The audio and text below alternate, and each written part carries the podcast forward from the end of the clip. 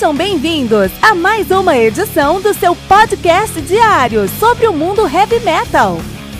Esse é o Metal Mantra, o podcast do metal sagrado. Lembrando que você pode nos mandar suas perguntas, sugestões, críticas, correções, elogios ou quaisquer outros comentários no nosso e-mail metalmantrapodcast@gmail.com.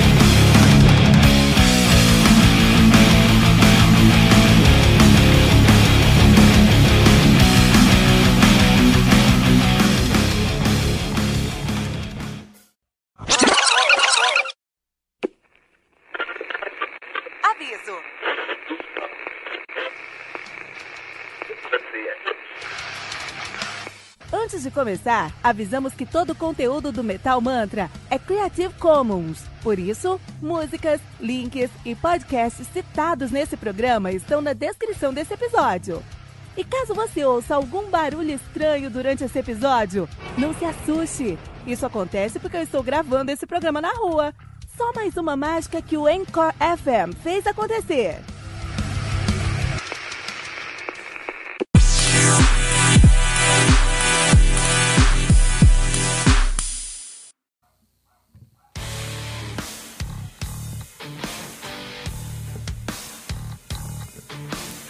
Só um minutinho, metaleiro, já vamos ouvir o episódio de hoje. Mas agora queremos te apresentar o Heavy Bulletin. O Heavy Bulletin surgiu como uma maneira de trazer o sangue nos olhos do metaleiro aposentado. Mas o que é o metaleiro aposentado?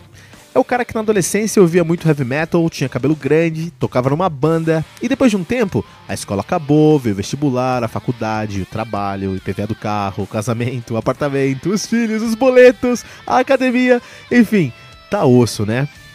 Eu sei disso porque eu passo por isso também, mas eu nunca quis deixar a paixão que eu tenho pelo heavy metal morrer. E assim, eu comecei o meu podcast para falar sobre um álbum novo de heavy metal todos os dias. E para isso, eu tive que desenvolver uma curadoria, um processo interno para conseguir me manter a par das novidades do mundo do metal. E com esse processo eu lancei 300 episódios entre janeiro e abril de 2019. Vou repetir isso, tá? 300 episódios em 4 meses. A maioria dos podcasts de heavy metal não chegou no episódio 200 ainda, com um ou dois anos de atividade. E isso só foi possível por conta do meu processo interno de curadoria. E é essa curadoria que eu acredito que é o modelo de monetização que eu sempre busquei. É uma forma de entregar muito mais para o meu ouvinte do que eu estou pedindo em retorno. Porque eu sei que contribuir com o Metal Mantra representa um sacrifício e um voto de confiança. E a minha resposta para essa paixão do meu ouvinte é o Heavy Bulletin, o seu guia definitivo para o mundo do heavy metal. O Heavy Bulletin é uma newsletter semanal que você vai receber no seu WhatsApp com quatro colunas. Uma coluna de lançamentos, com nove álbuns que saíram naquela semana, ou naquele mês, quando a semana estiver fraca de lançamento. Uma coluna de aniversário, com três álbuns que estão fazendo aniversário naquela semana. Uma coluna de garimpo, com três discos que são uma sugestão do Metal, do metal Mantra sempre fugindo do óbvio, e uma coluna especial, que conta com uma lista de seis discos, por exemplo, Power Metal canadense, Death Metal da Flórida ou Death and Roll americano. Todas essas sugestões vêm com uma capa, um texto descritivo e o link para o Spotify. Estamos falando de 21 discos que você pode ouvir todas as semanas, com selo de curadoria do Metal Mantra. E quanto é que isso vai custar? R$ 9,90 por mês. Isso mesmo, pouco mais de 10 centavos por disco. Esse é o modelo de se entregar muito mais do que estamos pedindo em retorno. 84 discos por mês por uma assinatura de R$ 9,90. E ainda mais que isso, nós não queremos que você dê nenhum pulo no escuro. Se você acessar agora o nosso projeto de financiamento coletivo no colabora.ai, você já pode conferir a nossa primeira edição aberta para todos. Essa edição tem todas as colunas e o cuidado que você vai encontrar em todas as próximas edições. Por isso, acesse agora mesmo o colabora.ai barra metalmantra e conheça o Heavy Bulletin, o seu guia definitivo para o mundo do heavy metal.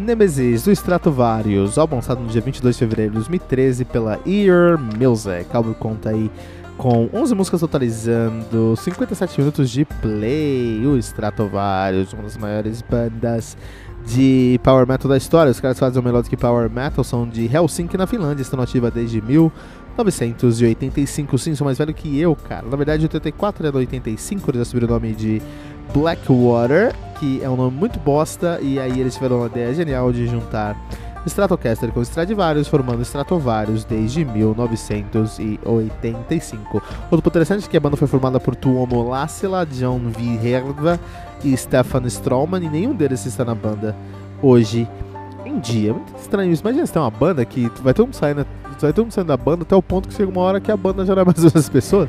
Maluquice, né? Maluco isso, mas enfim. Mudava o nome, né? Mudava o nome e resolvia. A banda tem uma discografia muito relevante, os caras têm aí. Um, eles tiveram seu debut em 89, que é o Fright Night, depois tiveram. Então, o Stratovarius teve três é, pontos bem distintos em sua carreira ali, né? Então, o primeiro ponto deles é o Fright Night, de 89, depois o Two, Stratovarius 2, de 92, e o Twilight Time, de 92 também. Então, esses três álbuns eles são os álbuns mais rudimentares do Stratovarius, os álbuns com os elementos mais crus do Stratovarius. Até o Tolkien cantou em alguns deles, né?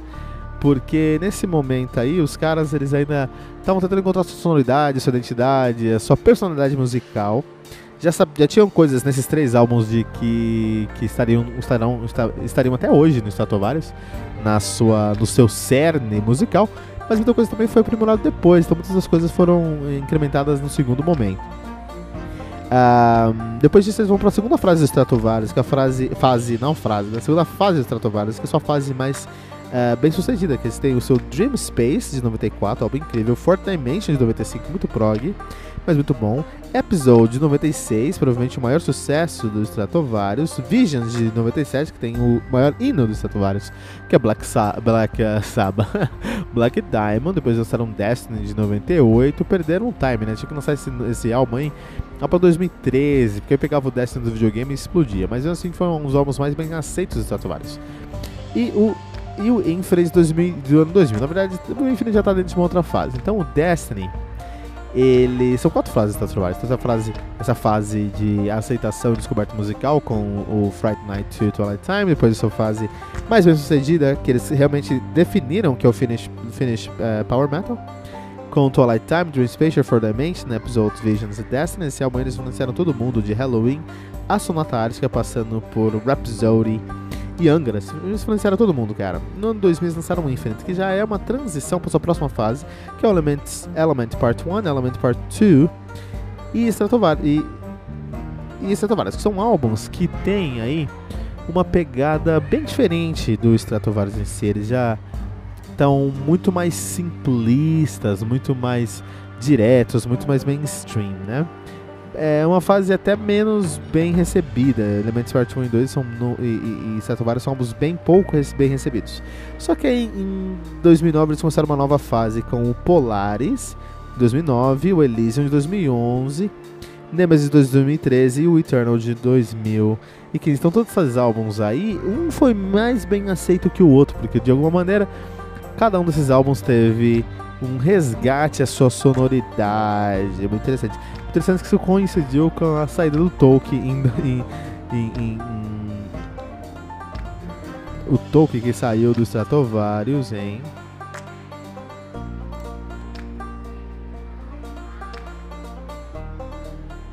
...2008, né? Saindo dos Stratovarius em 2008. Então, atualmente a banda é formada por Timo Kotivelto no vocal, Jens Johansson no teclado, Lauri Porra no baixo, Matias Kupiainen no na guitarra e Rolf Pilvi na bateria. Na época aqui desse lançamento do Nemesis, acho que essa foi a mesma formação, só confirmar aqui.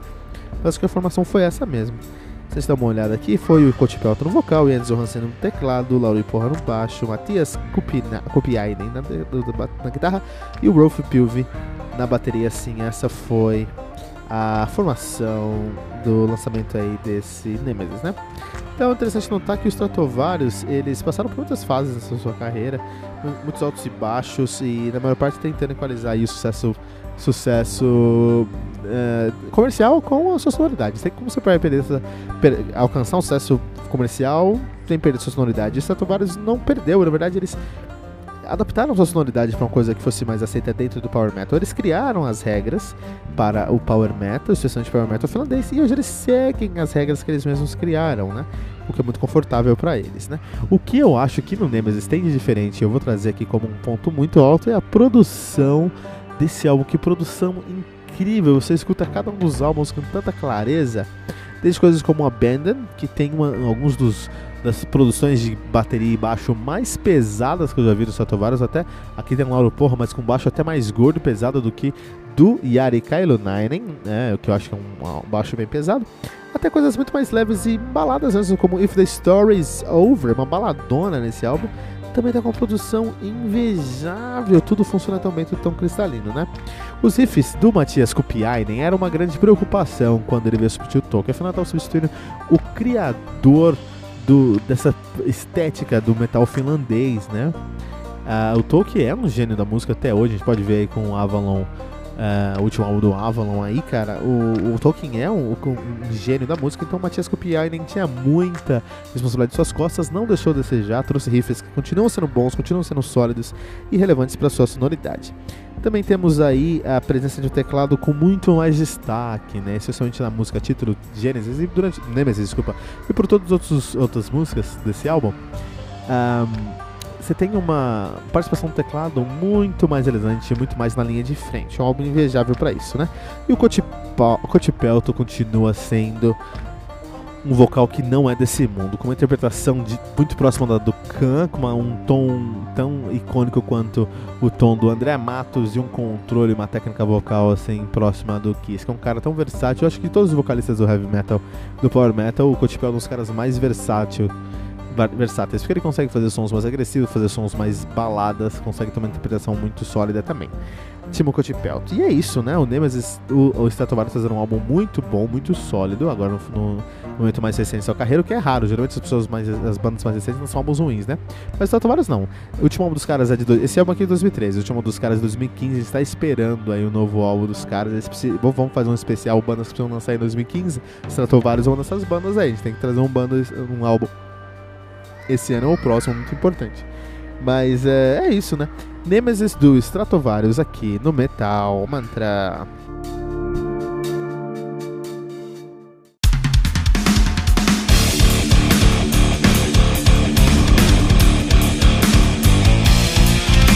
Você ouviu mais uma edição Metal Mantra, o podcast do Metal Sagrado.